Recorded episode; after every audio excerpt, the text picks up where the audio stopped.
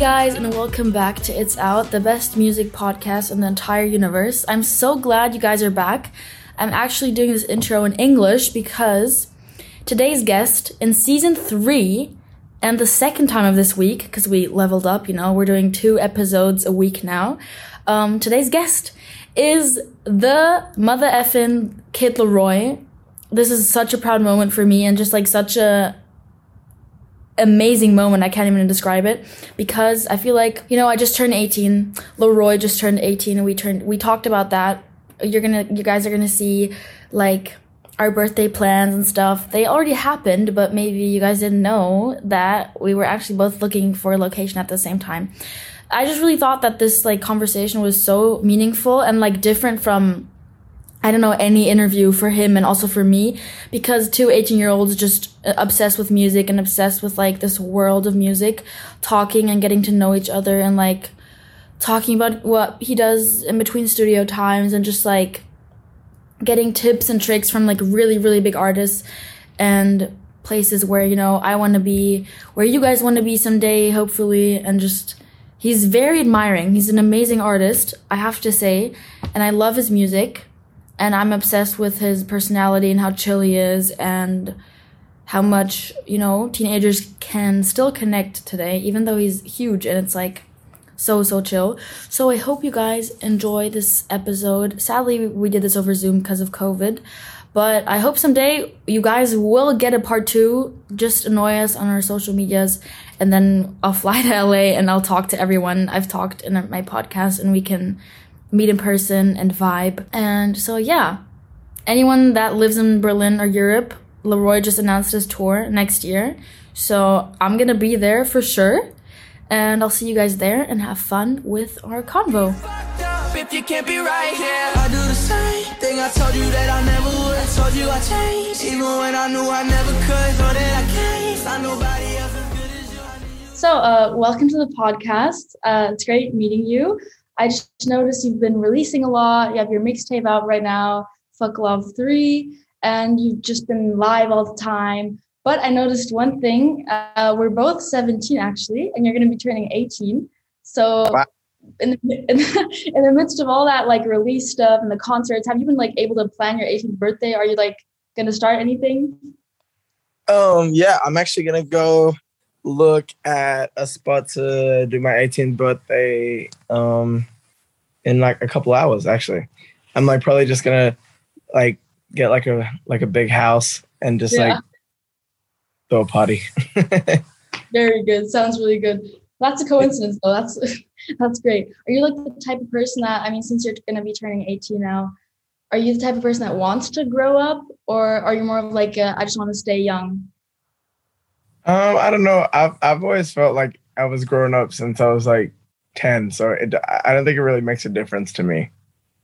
Yeah, I mean, for me, it's like I really I don't know. Like staying a teenager is so much easier because you don't have a lot of responsibilities, and like growing up is like so annoying. I feel like. Well, I guess like normal teenagers, but me, I have a lot of responsibility already. So. yeah, true, true. Yeah. Um, did you always want to like when you were younger, were you like, you know, most kids have this like ideal of what they want to become. It's like a fireman or something. It's like weird shit most of the time. What was like your thing that you wanted to become when you were like five or something? A rapper. Already? yeah. That's very good. I imagine yeah. that. I mean, it's it's probably supposed to be like that because it's just in your blood, and you just feel like that's where you belong. Yeah, it was weird though. For like for for a minute though, like so I always wanted to be a rapper, but like in like in between like when i moved out to like the countryside for example i would go through like phases with sport like so it like i would i would like get really focused on like a sport like basketball or like swimming yeah and i'd like and, I, and i'd like and I'd get really focused on that, but like I always just wanted to do music. Like I always was like I I, I want to be a rapper. Like always. Yeah. yeah. Yeah, it makes sense. When you're like in the studio with other people, for example, you just had a, a feature with Justin Bieber, the song "Stay," which is an amazing song, by the way. What do you guys do in between like breaks? Do you play ball or like I've seen a few stuff, but um, when we were in the studio, we were playing ping pong. ping pong, okay. Yeah. Very good. Okay. Is that like for you? Do you need, I know it's different for every artist, uh, for like writing and stuff. You do you need your headspace or is it like cool for you to have a bunch of different people around you and like you're just cooperating?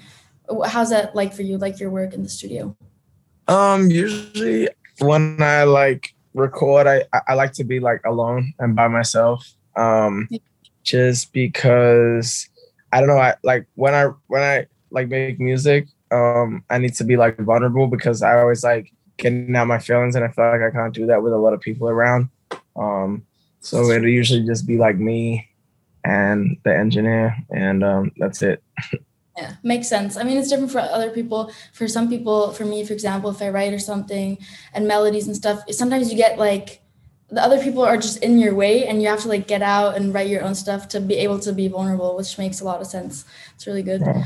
Um, I just noticed last time you had a concert that was like really sudden, like it was unplanned, it was free, and I saw you didn't even know it was happening and stuff. Like, how did it happen? How was the whole experience? Um, so I I had this idea, um, like about a month or two ago, and um, it, it was just like I wanted to just play. I just wanted to do like a pop up pretty much and just play a free show. Like my original idea was um, I was just gonna pull up in a car park somewhere and get on top of a car and just start playing my songs. Mm-hmm. Um, but then um, my manager Allison was like, why don't we do it on the roof of the Palladium? That'd be way cooler. And I was like, yeah, that'd be sick. So, so, um, yeah, we just had that idea and we just started planning it out. And I wanted it to be like a super surprise thing, um, where like people didn't like really know about it. Um, so we announced it like 24 hours before, but like we had been planning it for like a couple weeks. Um, but yeah, I, I, I announced that I was gonna play a show 24 hours before, but I didn't give the location until like three hours before the show started. That's crazy. Um, and it was crazy. Like it was like kids everywhere. It was crazy. Yeah. yeah. I feel like I feel like the most like, spontaneous things are like the best because it's just like spontaneous. It wasn't planned.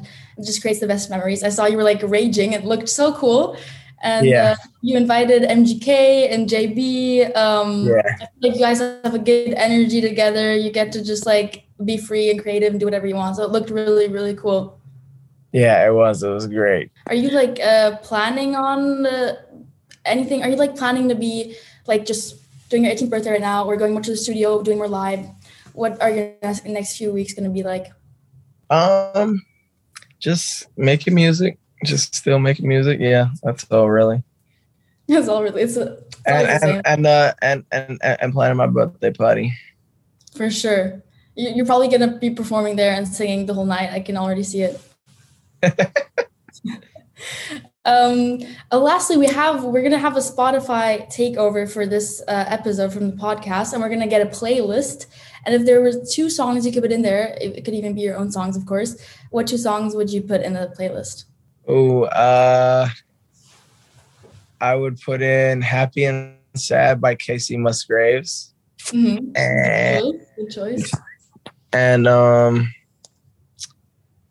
and, and damn, I don't know. Um, probably "I Don't Want to Know" by Mario Winans. I think is that how you say his name. I've actually I've never heard of that song. I've heard of the song you mentioned before, but I I should listen to it. You probably you, you, you probably might have it it's like a really old song and it's got um it's got like P Diddy on it and stuff. It's fine. Oh shit! Okay, the old stuff is always good. Sounds good. Yeah, yeah. Um, have you ever been to Germany or Berlin or anything like that? No, I haven't.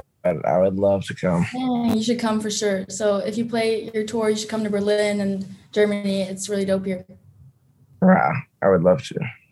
Cool. And I'll let you off the hook now, and uh, have more fun on your day and planning your 18th birthday. And thank you for talking to me. Of course. Thanks for having me. Okay, hold up, baby, roll one. Can we light it? Can we smoke one? Can we pull up? Miss Hennessy with the cola. I feel better when I'm not sober. They tryna bring me down, gotta stay focused. So, guys, this was the episode with the kid Laroi. I hope you guys enjoyed it. Thank you so much for listening, and uh, thank you, Laroi, and the team again for being there. I fangirled over Allison Kaye or Kane. I fuck, I don't even know how to like say her last name, but I fangirled over the fact that Justin Bieber's management was in my Zoom call because I was that was literally insane. Two worlds just collided in my head. But yeah, that was just my energy. I'm just being honest. and I'm gonna see you guys next week, Tuesday and Thursday again. Can't wait. And I love you guys. This was the episode with the Kid Laroi and Filter Germany. And by the way, if you want to have all songs in one place that we talk about every single episode that we play and we, you know, talk stuff about, then you can check out the It's Out playlist. We have all songs in there and you can just download it and then you won't have to search for every single song that we talk about. So check it out.